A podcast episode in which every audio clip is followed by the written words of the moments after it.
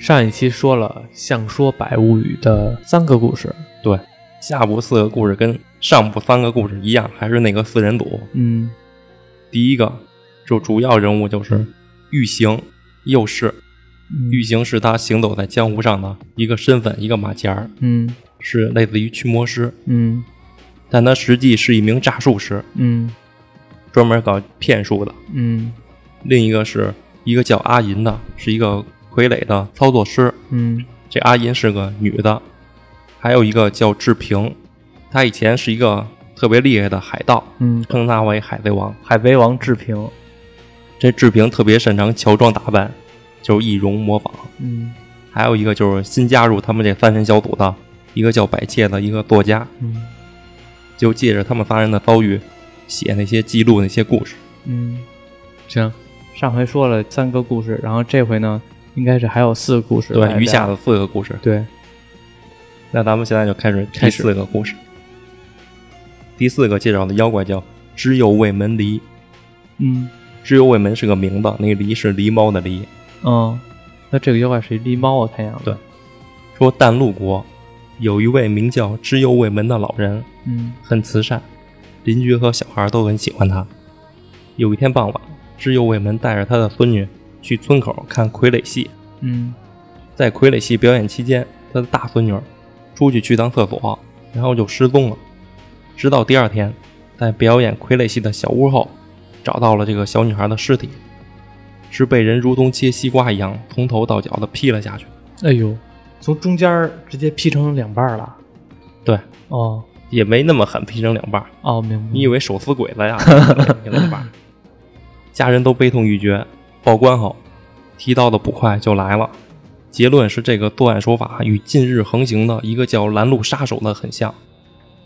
拦路杀手就是日本武士为了试刀或练习刀法，在晚上专门拦路杀人的一个行为。嗯说至今已有不下十五个人惨遭杀害，没有理由，无论男女老少，就是要杀你。，我知道，我好像听说过这个传统，就是之前我听那个有一讲历史的老师嘛说过，就是说日本的武士在铸成刀之后，然后先要找一个人试刀，也就是说路上见人先劈死一个人。至于这个杀手的身份，还毫无线索。但只有卫门不接受这样的调查结论。嗯这个村子穷乡僻壤的，连挂着刀的武士都极其少见。只有卫门就对捕快说，自己不相信这是拦路杀手所为，所以请求重新调查，否则真正的凶手就会继续逍遥法外。嗯捕快也很理解，因为他也知道这个只有卫门是个挺好的一个人。嗯捕快就说：“如果凶手不是拦路杀手，那就是你的那些邻居了，因为他的村子很小啊，没有外人。哦”听到这儿，知右卫门就吓了一跳，他不想怀疑自己的那些邻居，嗯但这就是一个小村子，大家都很熟悉。如果出现外人，大家也一定会发现，也没有人会持刀。想来想去，外来的也只有来表演傀儡戏的这个戏班子的人。嗯但这个戏班子从十年前就开始给各村的人表演。其实大家对这个戏班子这些人也都很熟悉。知右卫门就觉得自己这样怀疑也不是特别好，也没有证据。嗯之后过了两个月，没有再听到拦路杀手被抓到的消息，但也没有新的被害者出现了。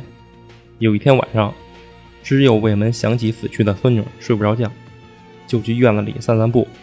恍惚中好像听见有人叫自己的名字，嗯知右卫门眼睛一扫，在月光下看见一只狸猫，狸猫也不怕知右卫门，知右卫门就觉得这只狸猫饿了，就回屋给狸猫拿了点剩饭。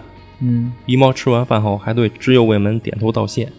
知右卫门一看这狸猫有点灵性，就对他说：“你明晚还可以再来。”就这样，狸猫连续来了七个晚上。知右卫门每天都给狸猫饭，嗯知右卫门又对狸猫说：“你明天中午来吧，你中午来，我给你一条鱼吃。嗯，”结果第二天中午，那狸猫真的来了。我听得懂人话呀。知右卫门还邀请家人都过来看，狸猫也不怕人，就把鱼吃了。嗯知右卫门对家人说：“这狸猫有灵性，能听懂人话。”之后的日子，这狸猫就在知右卫门家住下来了。知右卫门没事儿还和狸猫聊天儿，很快这件事儿就在村里传遍了。邻居都觉得是这知知右卫门失去孙女后伤心过度，嗯精神失常了。知右卫门受不了邻居异样的眼光，就对狸猫说：“如果你有什么特殊能力，能否化成人形给我看看？”狸猫听后，就跑出院子消失了。隔天晚上，知右卫门家来了一个身材矮小的老人。老人说自己名叫知右卫门，与老爷你同名同姓。嗯正是您的吩咐，自己才打扮来见老爷。知右卫门不相信狸猫真的能幻化成人，嗯老人就说出了：“你给过我鱼吃，还跟我聊过天儿，都聊了些什么，都能说清楚，嗯，还介绍自己已经一百三十多岁了。哎呦，老狸猫了，嗯”知右卫门不管这个面前这老人是狸猫还是人，都都是一个百岁老人。为了尊重老人，就招呼这个老人进屋说：“老人说，狸猫平常是不会在人类面前暴露身份的，但看老爷你对我很好，才特意现身来感谢。无论怎样，知右卫门已经相信面前的老人就是自己帮助那狸猫所变的。”然后下一幕嗯，不是说有一个表演傀儡戏的戏班子吗？对，那个戏班子的班主叫松之浦。据传，这班主松之浦家存放人偶的仓库，在夜晚传出哭泣声，还有人看到人偶在走动，人偶们相互交谈的怪事儿。附近的所有村民都非常害怕，但松之浦却不怕。松之浦认为，人偶即使没有生命，也一定有魂魄。嗯松之浦演了多年的木偶戏，一直有一种没办法完全操纵人偶的感觉，所以渐渐呢，松之浦已经分不清到底是自己在操纵人偶，还是人偶在操纵自己了。但比起人偶，更令松之浦担心的是一个客人，这个客人是被当地的大官儿下令要求松之浦照料的，还给了松之浦一笔钱和一封书信，并警告松之浦不要偷看书信。嗯也什么都不要问，否则就要被处斩。宗之浦答应后，就接到了这位客人是一个年轻的武士，并且带着三个随从。年轻武士脾气很大，不好伺候。宗之浦就带着这四个人小心翼翼地返程，在回家的路途上顺便进行一场演出。结果出事儿了，一个女孩失踪了。之后发现女孩的尸体，捕快也来了。捕快在后台也看到了四个武士，却一句话都没说就离开了。事情就这样结束了。其实这就是换了戏班子那边的视角嗯来看了一下上一段说那个只有我们孙女儿被人砍死的那个视角，嗯宗之浦就有些意识到了这几个武士是个麻烦货，就不演出了，赶紧把这几个武士送到自己的家中安顿下来。之后的生活总是传出这年轻武士暴躁的咒骂声。一个月后，其中一个随从死了，额头上是一个纵向的刀痕，也是从头到脚劈下的。嗯是被那个年轻武士砍死的。接着又一个随从失踪了，年轻武士一直发疯似的乱叫，殴打随从。松之浦也不知如何是好，其中一名随从就对松之浦说：“年轻武士是被妖怪作祟，好像是一只狸猫，因此得上了杀人的病，只要一生气就想要杀人，所以他们来到这里，实际是为了给这个年轻武士治病的。”听到这儿的风之浦已经猜到流传的拦路杀手很有可能就是这个年轻武士，就问说：“你说那狸猫妖怪是怎么回事？”随从说：“那妖怪一出现，自己就神志恍惚，而那个狸猫晚上总是在说话，一直在说话，就听得年轻武士心烦意乱，精神失常。昨晚狸猫离开后，还留下了一个女娃人偶的头，人偶的头被劈成了两半儿。随从就认为狸猫妖怪是死者的亡魂回来报复了，并拜托苏之浦今晚可不可以躲在年轻武士屋中的柜子里，看看狸猫妖怪的真面目。嗯宗之浦想了想，就答应了。这时屋门开了，女佣阿银端着茶水进来，阿银就是傀儡师，傀儡师嗯他说们明他四人组登场了，，对，说明他开始潜伏到这儿，又开始设局了。嗯这天到了半夜，松之浦就按照约定躲进年轻武士屋中的柜子里，等待着，直到门外传来铃铛的声音和叫喊声，就喊着“长二郎，长二郎，为什么喊长二郎啊？叛徒长二郎叛徒长二”，郎他可能叫那年轻武士呢，哦，说：“你在吗？”这时门开了，一个穿着白衣、手中拿着铃铛的人进来了，这很熟悉的就是那个右侍，哦嗯啊，那个诈术师又是，又是进来就走到年轻武士的身边，对着年轻武士就咒骂说：“你本是一只狸猫，是个没人性的畜生，名叫长二郎，杀害了很多人，还有知有卫门的孙女儿被你一刀劈死。如果你是个人，是绝对做不出来这么残忍的事儿。我现在再给你十天时间，如果十天后你还不能决定，我就放狗咬死你！你这个叛徒，长二郎狸猫！放狗咬死你。那看来这狸猫怕狗啊。对下一幕，只有卫门家有狸猫幻化成人的传言，一传十，十传百，到最后，这个狸猫老人成网红了， 啊，成网红了。各地的人纷纷前往知有卫门家观看。嗯，而这个狸猫还很有学问，平日就给大家说书，所以很受大家欢 迎。 你也是那狸猫变的。嗯，直到这件事儿传到了一个叫稻田的大官的耳朵里，嗯这个稻田也对妖魔鬼怪有兴趣，不过他的兴趣是去揭露这些妖魔鬼怪的真相，嗯去追究合理的解释。嗯所以这个稻田派去一个叫看兵卫的手下去了解狸猫化人的真假，如果是骗局，就命令看兵卫当场杀掉自称狸猫的人。嗯看兵卫就去了知右卫门家，知右卫门家门口挤满了人，看兵卫也跟着往里边看。只见院子里有一个神态确实很像是狸猫的老头在说书，嗯实际这是看兵卫第二次来到知右卫门家了。嗯第一次是因为知右卫门的孙女儿被杀害，被派来调查的也是看兵卫。这时就有人喊看兵卫，说这位大人。看兵卫吓了一跳，转身一看是一个拿着纸和笔的男人。男人介绍说自己名叫百介，嗯是个记录各地乡野怪谈的作家。嗯看兵卫就问百介什么事，百介说自己认为这个狸猫化成人是假的，是个骗局。看兵卫就说：“那你有证据吗？”百介说自己打算放狗去试试，狸猫怕狗，如果那人真的是狸猫变的，一定会惊恐万分，嗯而狗在咬死它后，它就会恢复狸猫原形。看兵卫同意了，百介就去找狗。这时，知有卫门也看到了看兵卫，正是之前调查自己孙女案件的捕快。知有卫门就邀请看兵卫进屋坐坐。那个狸猫老人也过来拜见了看兵卫。嗯，看兵卫问老人：“你真的是狸猫吗？你现在能变回狸猫吗怎么那么实诚啊？那人家肯定说不是啊，难道真变了？？”老人说：“自己在人类面前恢复原形，会违反狸猫的规矩。”哼，自己可以去外边无人的地方变身，随后再回来见您。看病卫说：“先不必了，因为看病卫还有些问题要问这狸猫老人。”狸猫老人说：“今天这位大人来了，代表自己的事迹已经传播很广了，自己也是时候该退场了，因为这位大人一定是来抓自己的。嗯，既然到了这个地步，就只能坦诚自己来到这里的真相了。”什么真相？狸猫老人就说自己所在的地方是一个狸猫王朝，我去，嗯这么 大，啊，有两个部族，两方的首领都在争夺狸猫皇帝的宝座。我觉得这说话有点太扯了，这说的跟现编的似的。说在三十年前的狸猫大战中，两方势力势均力敌，最后分出胜负的原因是出现了一个名叫长二郎的叛徒。狸猫长二郎，对，长二郎是个自私的狸猫，嗯为了长寿而吃人，在狸猫大战时逃跑了。长二郎逃跑后幻化成人躲了起来，这一躲就是三十年。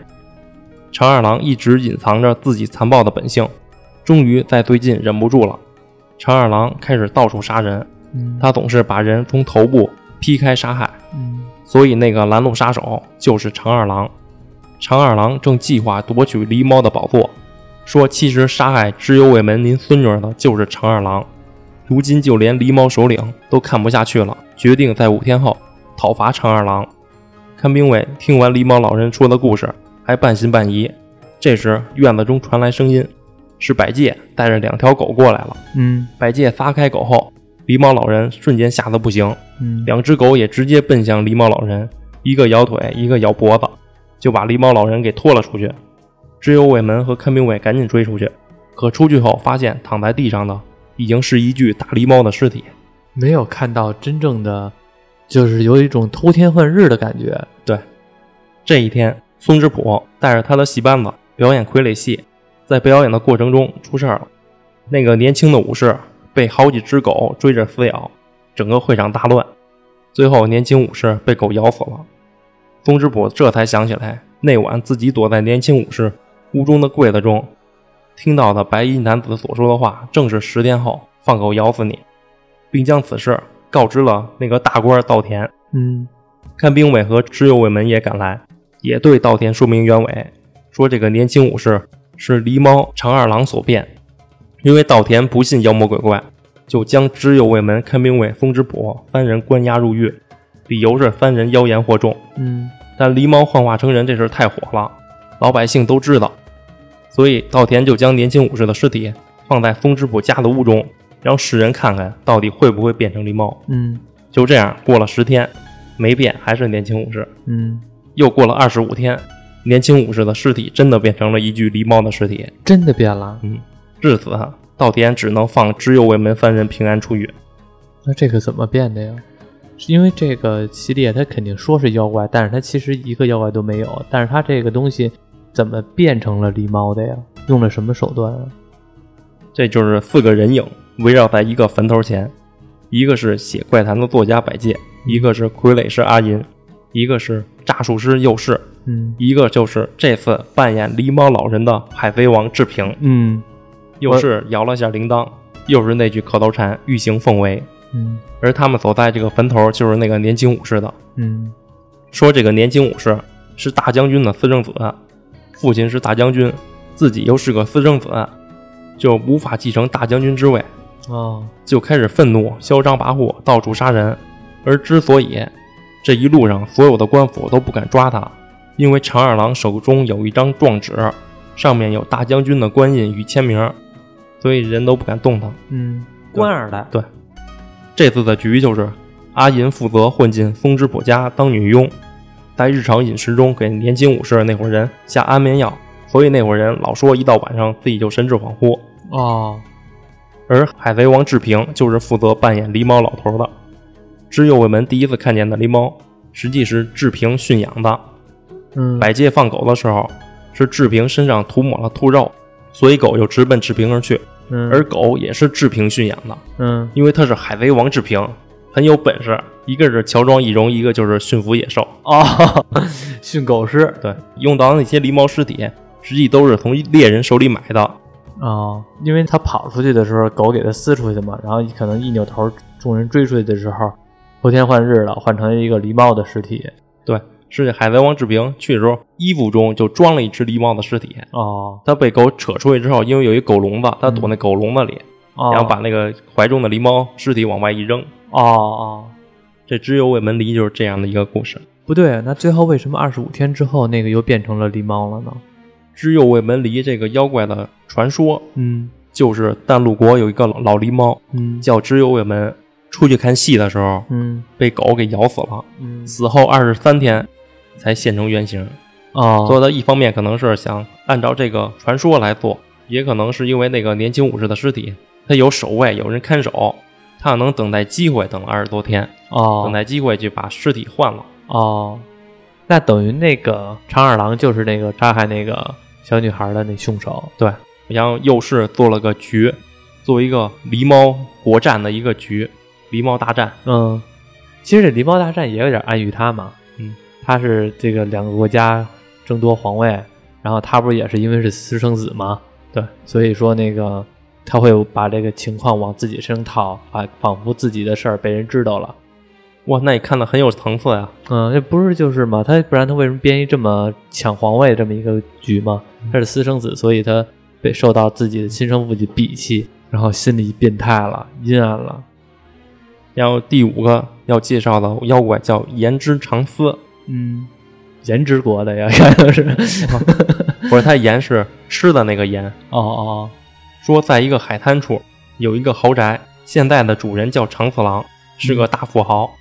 长次郎是外地人，原本只是个小小的马夫，以前也不叫长次郎，但他以前的名字也有好几个，都是随便取的，没人知道他真正的名字。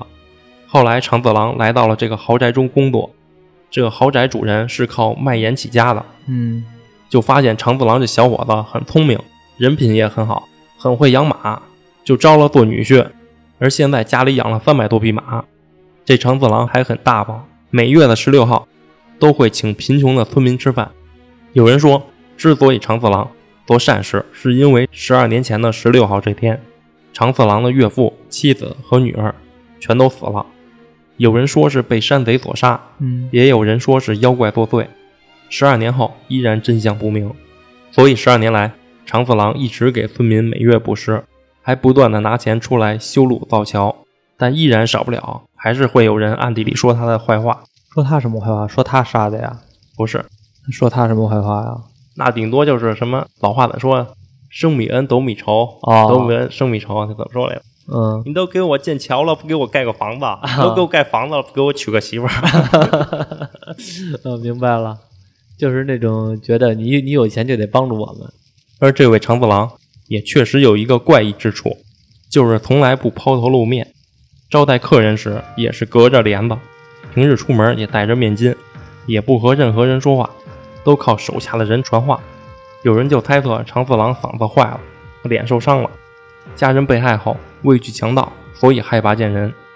但长次郎家里的佣人们说，长次郎能说话，嗯，自己还被他骂过，嗯长次郎的脸上也没有任何伤痕。虽然招待客人时隔着帘子，但态度依然威风凛凛，毫无畏惧。下一幕有一个戏班子嗯前来表演，又是一戏班子。对其中最精彩的杂技就是延乌长司的魔术，叫吞马术。表演者叫德次郎，是个幻术师。吞马术是从中国的唐朝传来的，那边叫马腹术，是人钻进马的身体里再出来。嗯，德次郎是借鉴了一下，改成了马从神体力进去再出来。我操，这太牛逼了， 这太牛逼了！大马小马呀，还是于谦儿的那大马，哇，还不是谦儿哥那种骨血的那种马呀， 那么牛逼！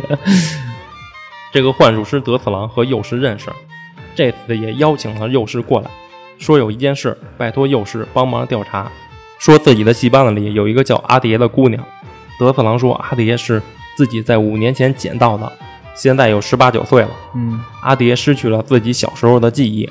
阿蝶从记事开始就是被卖来卖去的，在各个客栈里工作。这时舞台上轮到德次郎表演吞马术了，德次郎就脱掉上衣，拉着一匹马就上台了。舞台上一片漆黑，只点燃德次郎面前的一个小蜡烛，德次郎就在观众的眼前将一匹马吞进了自己的嘴里，随后又放了出来。我觉得这也太牛逼了，我倒想看看他怎么表演 的。而此时的右室，他是在舞台后方看的，所以看到了这个吞马术的真相。什等么德次郎下台后，右室就说：“你这算什么表演？不过是把马从右边牵到了左边而已。嗯，”德次郎说自己的表演本来就是障眼法，对啊，那不可能真的吃了对我，，可能就是靠，因为他哦视舞觉台的全都暗了，弄一个嗯黑幕布，然后就点根蜡烛，可能靠那些影像吧，哦做一个幻术。哦，得弄真吞了，然后再给拉出来啊。德次郎还提到自己在这里真的听到了一个关于盐屋长司的故事，说当地有个叫长次郎的大富豪做养马生意，嗯在十二年前，长次郎带着家人去温泉度假时，遭到了盗贼袭击，岳父和妻子被当场杀死，年幼的女儿掉入悬崖。长次郎就愤怒地和盗贼老大拼了。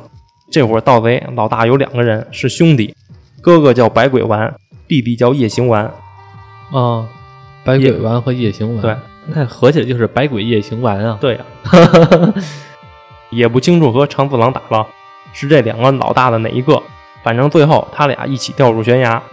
长次郎的一个佣人赶紧跑回村里求救，村民们赶过来后已是一片狼藉，就开始寻找长次郎，也一直没有找到长次郎，还丢失了一匹马。直到十天后，才发现悬崖边上有一个洞穴，嗯，洞穴中发现了活着的长次郎和一个盗贼老大的尸体，嗯但长次郎的女儿却一直没有找到。如果活着的话，现在也得有十八岁了。从此以后，长次郎就不喜欢抛头露面了，大概是怕报复吧。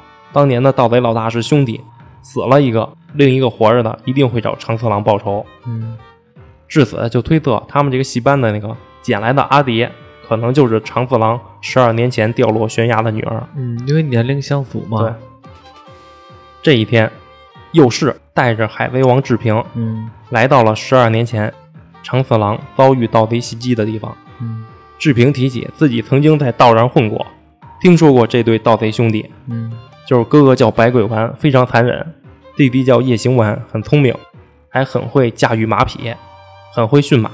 嗯幼师就说，这悬崖下有一个洞穴，是当年长次郎躲在里边活下来的，就让志平下去看看，看这洞穴里是什么情况。志平说，里边顶多有盗贼老大当年的尸体，有什么可看的？幼师说，当年那盗贼老大尸体早就面目全非，被抬出去了，分不清是盗贼哥哥还是弟弟，只是自己觉得不太对劲。听说长次郎十天前以一匹马年纪大了为由杀了，说自己也曾经看到了长次郎的脸，没有任何伤痕，能说话也不胆怯。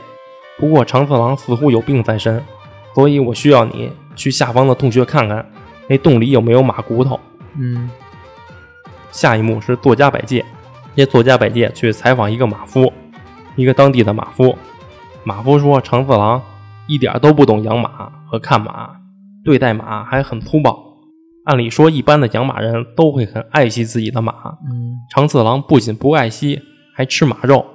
最卑鄙的是，还经常拿下等的马混进上等马中一块卖。嗯总之，长次郎就是一个不会牵马、不会骑马、不会养马，而只会吃马的人。这一天，长次郎家的豪宅门口，从天上掉下来一个姑娘。从天上掉下来了嗯，天上掉下来个林妹妹呀，这是长次郎家的掌柜就出来看，发现这个姑娘长得特别像十二年前坠崖的老板女儿。嗯掌柜就赶紧把姑娘放回屋中休息，并找来几个曾经照顾过小姐的老佣人来看。老佣人一致表示，这个姑娘就是当年失踪的小姐。此事让掌柜也非常困扰，不知道该不该向老板长次郎汇报，那肯定汇报啊，因为掌柜呢还没有十足的把握，姑娘身上也没有什么证明身份的东西，嗯因此，掌柜就让佣人们先不要将此事告诉长次郎，并且因为长次郎的最近的病情又严重了，每天都肚子疼，吃什么都会吐出来，还拉肚子，身体已经越来越消瘦了。对于他们佣人来说，长次郎非常难伺候，嗯一切都因为十二年前的那起事件。嗯那起事件后，长次郎就像是变了一个人似的，做生意也不机灵了，哦，人还变得唯利是图，脾气暴躁。哦而且长次郎除了掌柜，不和任何人交谈。掌柜的只希望这次的小姐是真的小姐，可以让长次郎恢复正常。其实看到这儿已经有点明白了，可对能又是那个换身份了。对，然后没过几天，长次郎真的就病死了，尸体被抬了出去。右氏和百介看在眼里。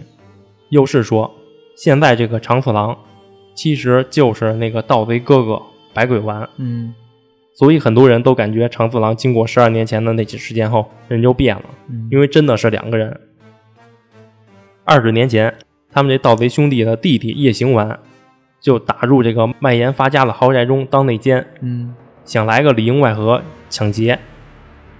当时这个弟弟夜行丸的名字就叫长次郎，嗯，弟弟就就是这个主家吗？对呀、那个主家其实就是这个弟弟。哦，其实这个弟弟夜行丸在二十年前潜入这个豪宅中当内奸，嗯结果叶行丸得到了那个豪宅老板的信任，还当上了他的女婿。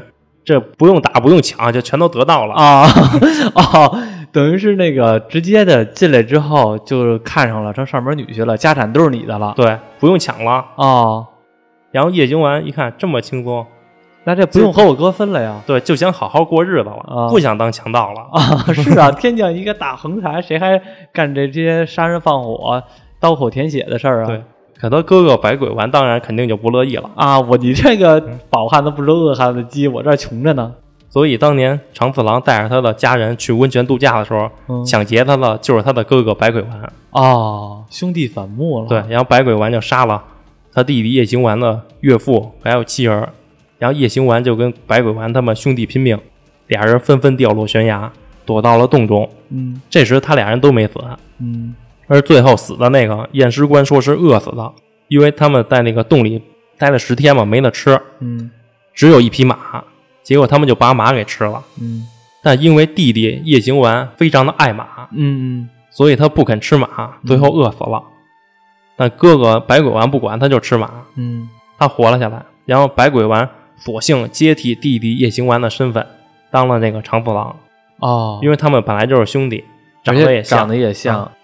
那、幸好这个掌柜没有把这个呃女孩儿告诉这个长四郎，这个所谓的长四郎其实就是百鬼丸。对，因为如果要告诉他的话，他有可能就知道这个应该算是什么呀？兄弟的闺侄女儿嗯，是侄女儿吧？对，嗯，这女孩儿应该是他百鬼丸的侄女儿。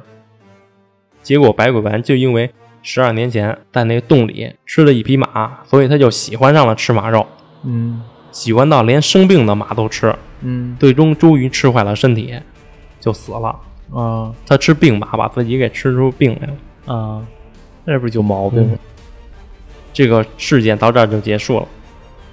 但是这些人没干什么事儿啊，对啊，我们的主人公没这四人组没干啥事儿啊，他们发现了事件的真相啊，调查到事件真相。啊你别忘了，这部《相书百物语》它的题材是叫做推理系列，啊这还算推理系列呢。哦，他推理出来了事情的经过，对，但它也算推理题材。嗯，自己作死了，而且刚才说那个从天上掉下来一个姑娘，嗯掉下来那个阿蝶，嗯实际上也是那个幻术师德次郎和海贼王志平联手表演的一个魔术，让人感觉是那姑娘从天上掉下来，嗯，其实从树上扔下来的那种的。差不多。然后这个故事完毕对了是吧？下一下个一个是什么呀叫柳女，柳女对，柳树的柳。啊，柳树的柳，对，这故事我好像知道，说有一个地方有一棵大柳树，嗯借着这棵柳树建了一间叫柳屋的客栈。嗯据传这棵大柳树很有灵性，曾经有人想要砍掉它，结果这个人自己反而丧命了。就传说这个柳树是个妖怪作祟的地方，而偏偏这个柳屋客栈的创建者选择将客栈盖在了这里。嗯创建者叫宗右卫门，嗯有一天，宗右卫门来到此地，一下子就被这棵大柳树迷住了，还在当地认识了一个叫阿柳的姑娘，就结为了夫妻，俩人一起经营客栈。就有流传说，宗右卫门之所以在这里建客栈，不是被柳树所迷，而是被这个女人阿柳所迷了。嗯，说是阿柳是个柳树精，对啊，他不可能被柳树所迷啊，但是被一女的所迷还是情有可原的。但宗右卫门不信什么妖怪，他就是认为这个地块好，风水好，嗯还借着大柳树的这个名声，柳屋客栈的生意也一直特别好。嗯为此还建造了一个小祠堂，专门供奉这棵大柳树。大柳树成了客栈的守护神。之后，宗右卫门的子孙每到过节都要来祭拜这棵大柳树，但这个祠堂在十年前被人拆掉了。拆掉祠堂的就是现在客栈的主人宗右卫门的第十代子孙，叫吉兵卫。嗯因为吉兵卫有自己的信仰，他想着我信神信佛的，我干嘛信一棵大柳树啊？ 嗯， 是啊，，对，大家看来祭拜一棵柳树非常奇怪，嗯、就把祠堂给拆了。然后之后的十年，他们一家人也不再祭拜这棵大柳树了。虽然不祭拜柳树，客栈的生意还是很好。但是吉兵卫自己的家庭出事儿了。什么事儿啊？十年前，吉兵卫拆掉祠堂时，自己的孩子睡着了，是在保姆背着孩子在庭院大柳树下待着的时候。那天风很大，保姆在哄孩子睡觉，嗯原本一直在哭的孩子突然就安静了。保姆以为是孩子睡着了，就在保姆想要把孩子抱回房间时，发现身后好像有人拉扯，回头一看，是柳树的垂柳缠绕在了孩子的脖子上，把孩子给勒死了。哎呦，最后，孩子的保姆就投海自尽了，孩子的亲生母亲也在柳树下自杀了。哦，柳树成精了，我去，三年后，吉兵卫又娶了第二任妻子，叫阿美。这个阿美却一直生不出孩子。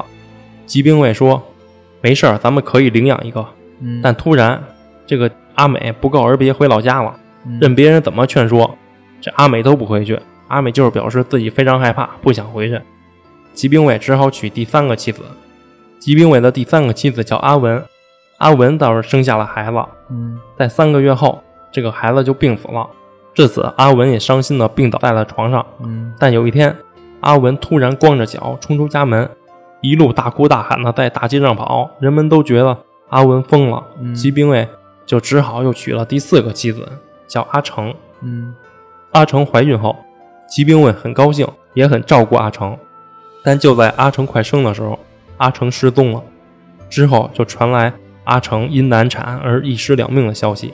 哎呦，十年内，吉兵卫失去了四个妻子、三个孩子，嗯就有人议论说是柳树成精了，报复吉兵卫一家；嗯，也有人说吉兵卫是遭到了第一任妻子鬼魂的作祟。嗯他第一任妻子叫阿德，不是，就是在柳树底下自杀那个对吧？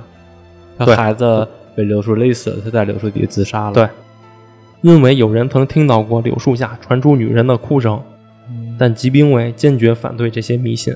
嗯这一天，诈术师右士和阿银在柳屋的客栈相遇了。阿银介绍说，这家客栈的老板吉兵卫的第五任妻子是自己的好朋友，叫八重。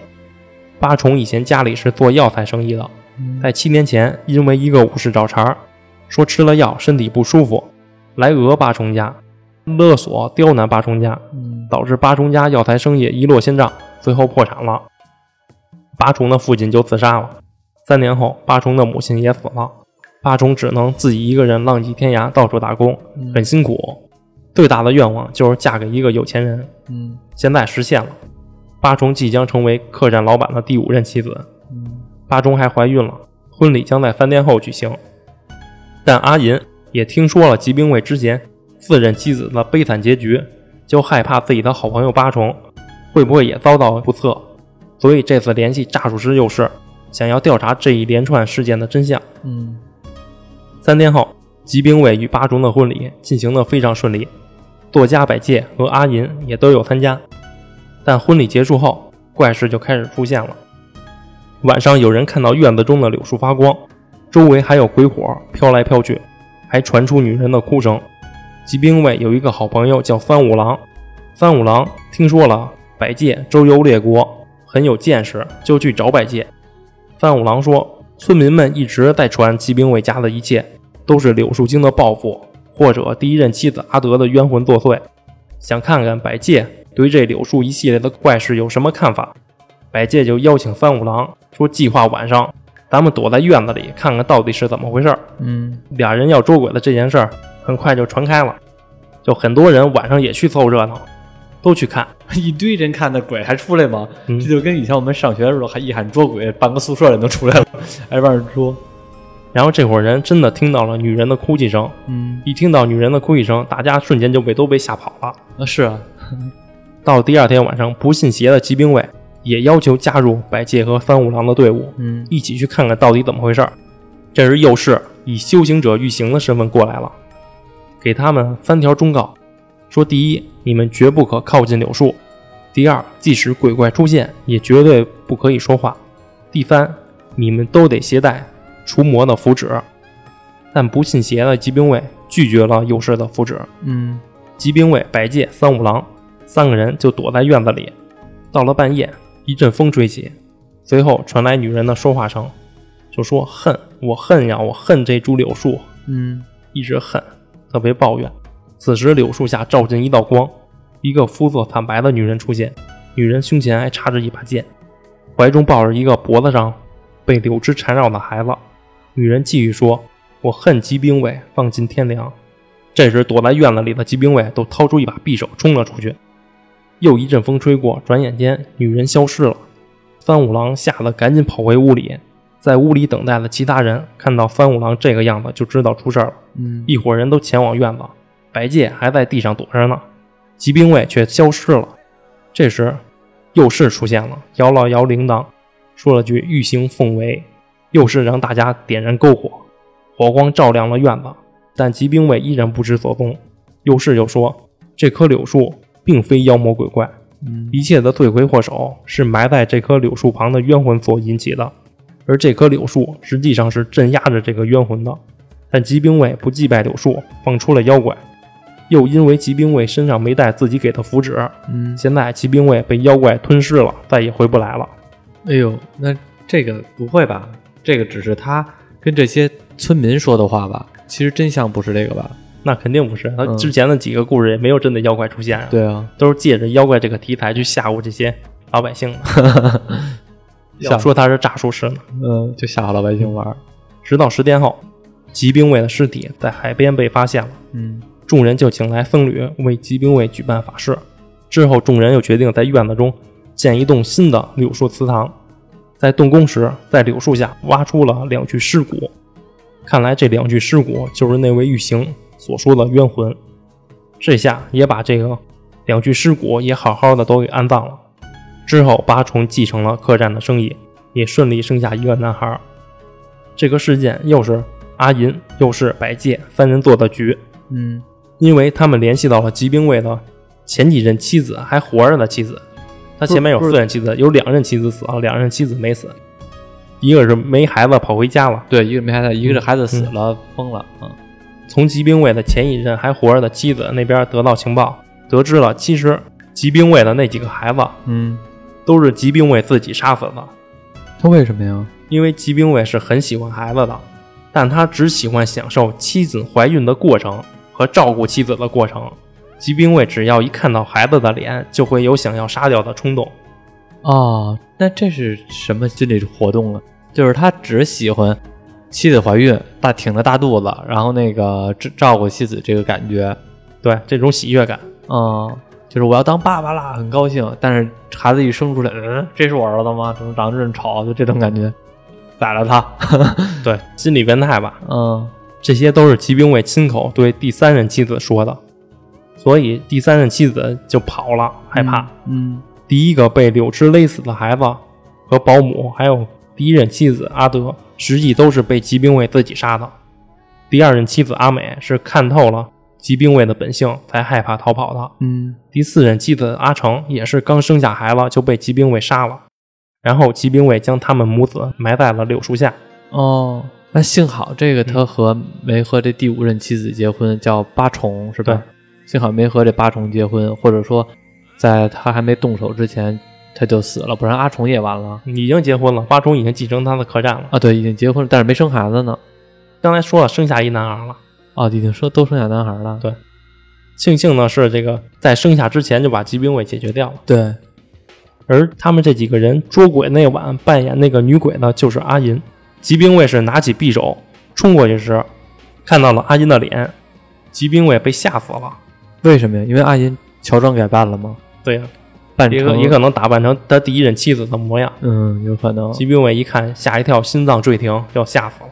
嗯，吓死了之后，然后这帮人把这尸体又扔到了河边了，是吧？嗯这帮人也很难评估他们，他们究竟是好人还是坏人？按说起来呢，他们杀的人或者他们设的计谋都是害的是坏人，但是也是通过一种卑鄙的手段、非法的手段来做的。接下来就是最后一个故事，嗯这享受百物语最后一个故事叫“唯子石为子时”，，对，就是十字路口的意思。嗯说有一个岔路口，就叫做韦子石。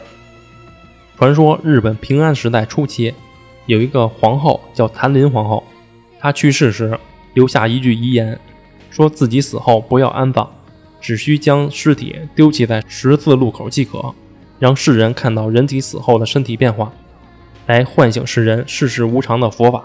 嗯之后，她的尸体就被扔在了十字路口，成为了野狗和鸟类的食物，又被蚂蚁和一些虫子啃食，后又遭风吹日晒，最后尸骨无存。但这并未结束，之后有人从这里经过时，经常会看到谭林皇后被犬啃、被鸟啄、被虫子爬满全身的恐怖样子。嗯一说是这个谭林皇后此举是为了唤醒世人，嗯另一局就是说，这谭林皇后特别美丽，特别漂亮，很多人都贪恋她的美色。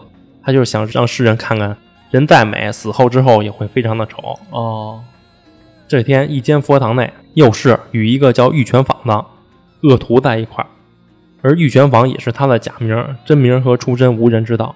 玉泉坊啊就给右氏看了几幅画，名为《九相诗绘卷》，也叫《九相图》。这九相图是根据这个九相诗来画出来的，描绘的就是一个女人死后躯体化为尘土的九个阶段。第一幅叫生前相，就是一个美丽的女人嗯第二幅叫心死相，美女刚刚死，和睡着了一样，还是很美。第三幅叫防胀相，尸体开始膨胀腐烂。第四幅叫血图相，尸体发黑，从身体中的各个孔开始流血。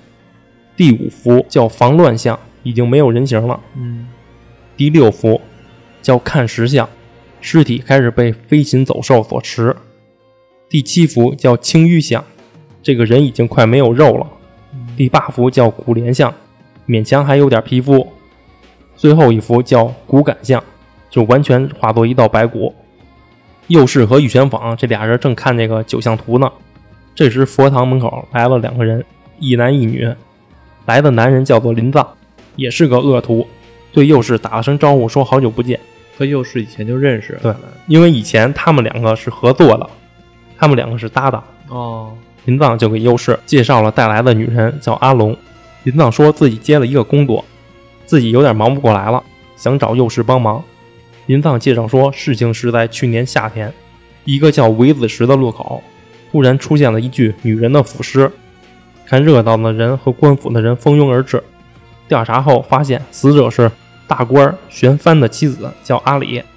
阿里在事发前两个月就患病去世了，然后尸体被人偷走了。人们想不通为什么要偷走尸体，就觉得是妖怪作祟。偷走尸体的是妖怪，可最后这具女尸被扔在了韦子石的路口。韦子石的路口意象还没有结束，年底韦子石路口又出现了一具女尸，同样是死亡了两个月的样子，身份是个叫至今的艺妓，至今是在生前就失踪了。据说至今失踪那天还收到过一笔金子，还有人说至今死亡穿的衣服和失踪当天穿的一样。至于死因，则是被人勒死的，然后等尸体腐烂，再扔到了韦子石的路口。嗯接着到了春天，韦子石出现了第三具女尸，死者是一家料理店的女佣，叫阿德，腐烂程度更加严重，都快成白骨了。然后就在前天，韦子石出现了第四具女尸，是个卖花生意的良家妇女，叫阿娟。阿娟也是死后被藏了好几天，最后被人扔到了韦子石。但不同的是，阿娟是上吊自杀的，所以可能是阿娟死后被人偷走了尸体。而这一连串的抛尸的嫌犯是谁，自己已经有些线索了，现在就靠你幼师帮忙了。这韦子石连续出现异象，出现女尸，导致走这条路的人越来越少。这天傍晚，一个卖药郎经过时，也发现了地上躺着一具女尸。卖药郎就联想到近期韦子石出现的四具女尸，赶紧吓得去报官。不仅卖药郎，还有许多人也说亲眼看到了。可当官府的人过去时，尸体就不见了。全面搜索后也没有找到任何尸体。之后的几天，同样的情况再次出现。一到黄昏，就有目击者说看到了女尸，而当官员去了后，尸体就消失了。所以官府决定安排几个人，一直埋伏在韦子石的路口，看看到底是谁把尸体扔在这儿了。想着要是把尸体扔在路口，怎么也得弄个马车、牛车，最不济也得有个推车呀。嗯他们就重点关注这些车，可完全没看到什么车。女尸就会凭空的突然躺在了地上，把这伙人吓一跳，也完全没看到任何人影。之后找到了一个在附近化缘的和尚，经过询问，和尚对案件也一无所知。而这一天，玉泉坊和百介还有这个和尚一起赶路，这个和尚还背着一个葛笼，就跟小房子似的一个笼子。哦，好像在动画片里边见过那种东西，一小屋似的。对对对，就那个。啊，三人就聊起了最近韦子石突然出现女尸又消失的这件事，说其实这是右氏他们做的局，嗯女尸是那个阿龙假扮的，只要到了天黑后，装扮成腐尸的阿龙躺在地上就好了。就为什么找不到这个尸体怎么扔在那儿呢？实际上阿龙自己本人慢慢走过去的，然后突然躺地上了就行了。这帮其他人也够缺心眼儿的， 这都没看出来啊。因为腐尸嘛，人在地上是一个腐尸，任谁也不敢靠近，天也，也黑，嗯就这样连续装扮了半个月之后，走这条岔路口的人是越来越少了，嗯因为他们推测凶手一定会再次回到这个弃尸现场。聊完，玉泉坊百介和尚这三个人就到达了微子石的现场，之后就等待黑夜的降临。等到天黑后，一具女尸出现，脖子上还缠绕着绳子，浑身散发着尸臭。这时出现一个人影，是一个武士。武士来到女尸的旁边，说道：“阿娟，不管你变成什么样，我都不会忘记你的。”好土味啊。啊哦此时一声铃铛响起，把武士吓了一跳。右氏突然出现，诈术师右氏问武士是不是还爱着这具女尸。嗯武士说自己当然爱着，不管阿娟变成什么样，自己都会爱着。自己所做的这一切，都是为了证明自己深爱着自己的妻子，无论妻子变成什么模样。肉氏说：“你这样做是不对的。”就给武士讲起了伊邪那美的故事。武士说自己知道那个故事，不就是说伊邪那美在生火神的时候死去了，去了黄泉国，然后伊邪那岐思念妻子，就去黄泉国去看望伊邪那美。嗯对伊邪那美说：“咱们创造的国土还没完成呢，你跟我回阳间去吧。”嗯伊邪那美说：“那你等等，我跟掌管黄泉的神商量一下，在这期间你千万不要进来。”嗯伊邪那美就回到大殿中，伊邪那岐就在外边等着，可等了很长时间都不见伊伊邪那美出来，嗯，等到不耐烦了，伊邪那岐就去大殿中找伊邪那美，没想到看到的是伊邪那美满身蛆虫蠕动，全身化为八大雷神的恐怖景象，伊邪那岐吓了一跳，害怕的就逃跑，伊邪那美就愤怒的派黄泉鬼女、黄泉君加八雷神追捕伊邪那岐。讲完这个故事后，幼师就问武士：“你可知道伊邪那岐为何要逃跑？”嗯，我也不知道。武士就说是因为伊邪那岐对妻子伊邪那美的爱不真，伊邪那岐执着于伊邪那美的外表，嗯因此对满身蛆虫的伊邪那美产生了厌恶。嗯优势说不对，是因为伊邪那美的丑相被伊邪那岐看到了，触怒了伊邪那美。优势就解释说，人与人的关系只在活着时存在，死人只会腐烂，最后变成如同垃圾一样。但死人也有尊严，死了的人只希望能被好好安葬，而无法得到安葬的死者，自己的尸体开始腐烂。最难过的就是死者自己了，因为没有人希望自己的丑相被人看到。尤其是被自己喜欢的人看到。哎呦，真有道理！这个是我觉得这说的太棒了。这时这武士还不信，右士就说：“你不信，你可以问问那个尸体。”这武士还没纳过闷儿来，怎么问尸体啊？尸体又不会说话。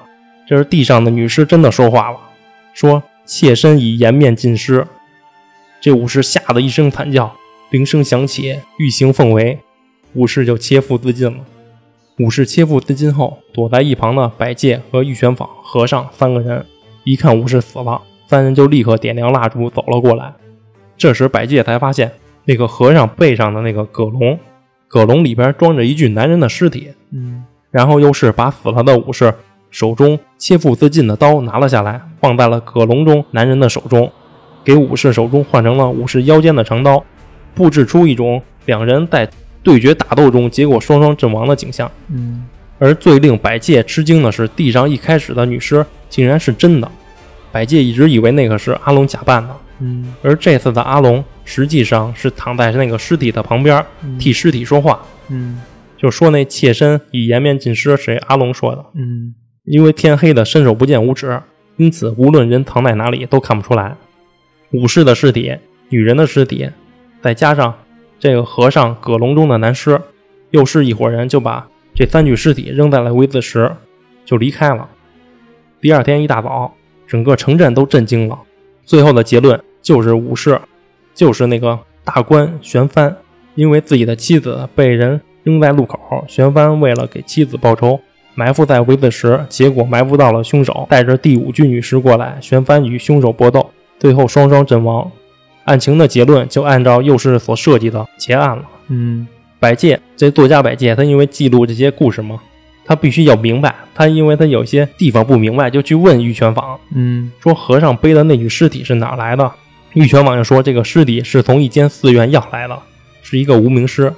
那具女尸也同样是找来的，也是无名尸。还说这一连串案件的凶手其实就是第一具女尸的丈夫玄帆，是在他的第一任妻子死后，玄帆不想让妻子火化，就把妻子的尸体偷走了，嗯藏在了一个小屋中，天天还去看，还去陪着。结果尸体一天天的腐烂，玄帆受不了了，他就模仿谭林皇后的故事，将嗯妻子的尸体暴尸荒野，试图自己能够领悟些什么。嗯结果发现自己对妻子腐烂的尸体没有一丝的厌恶感。玄帆对自己的行为感到恐惧，就把尸体扔在了围子水路口。这是第一具女尸。之后，玄帆到处喝酒找女人，遇见了至今。玄帆迷上了至今的美貌。玄帆为了证明自己只是喜欢至今的美貌，玄帆就把至今给杀了。嗯等到至今的尸体腐烂，看看自己会不会有厌恶感。嗯结果玄帆对至今的尸体也没有厌恶感，嗯玄帆只好再次将至今的尸体扔在了鬼子池，成为了第二具女尸。玄帆回家后，看上了给自己送外卖的阿德，然后玄帆又把阿德给杀了。嗯任凭尸体腐烂，可玄帆还是没有厌恶感。嗯最后害怕了，就把阿德的尸体也扔在了鬼子池，成为了第三具女尸。而第四个女尸阿娟，生前曾受到玄帆的帮助，阿娟是给玄帆家做花儿的。后来俩人有了感情，但阿娟觉得自己只有这个送花儿的配不上她一个大官儿玄帆，嗯俩人身份不匹配。阿娟还发现了玄帆就是杀人凶手，嗯她也知道玄帆喜欢自己是真心的，嗯但自己不能对不起死去的玄帆妻子。阿娟内心几经挣扎后就自杀了。她认为自己死了就能够让玄帆死心，哦可玄帆已经完全疯了。即使心爱的人死亡，自己的爱也不会变。玄帆就把阿娟的尸体搬回了家，嗯最后被玄帆的岳父发现了。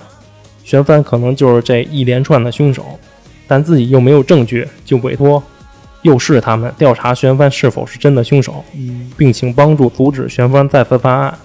至此，又是设计了一个这么个圈套，只是没想到最后的玄帆会切腹自尽。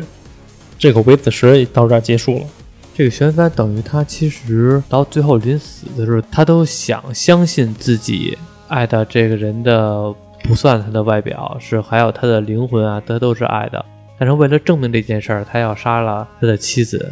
他的第一任妻子是病死的，嗯，后来那几人不都是他杀的对吗？反正我觉得刚才你说那段特别有意思，就是这个伊邪那美和伊邪那岐这段故事，感觉是一下让我觉得特别有道理。嗯就是死的人的话，对他最大的尊重可能就是入土为安，要暴尸荒野，然后这个。玄关让这个死的女尸暴尸荒野，只是想证明自己真爱的这个人不光是外表，还有他内心也爱，但是他没有考虑到尊重对方，对，没有考虑到尊重女尸。我觉得爱一个人吧，他这个第一先提条件就是你要不自私，你要尊重对方，才算是真正的爱。因为他其实到这点的时候，他始终在自我感动着自己，而不是在设身处地的为对方着想。太会总结了。嗯，谢谢啊，不客气不客气，谅解谅解，承让 承让。行，说完这个四个故事，感觉哎，写《享受百物语》还有下集吗？这是、有啊这是一部书，但是一共几部书啊？一共五部，一共后边全都是什么续向说百物语，什么再说百物语，细说百物语，就那一系列。啊，这么敷衍的书名啊！ 行，反正是挺有意思的。我觉得作为就是《荆棘下宴》那七部书完结之后，然后这个算是一个新的好的一个开头。嗯然后就我只觉得这四个主人公他们的冒险应该还会继续，而且我相信有更多稀奇古怪的案件和稀奇古怪的妖怪会出现的。春日が一番取る下克上正義も時に冷酷無情何を手にもが苦しみ切り開く新時代ムートで嘘はつい粋な祭りいただけ一番やれやれあっぱれな人生力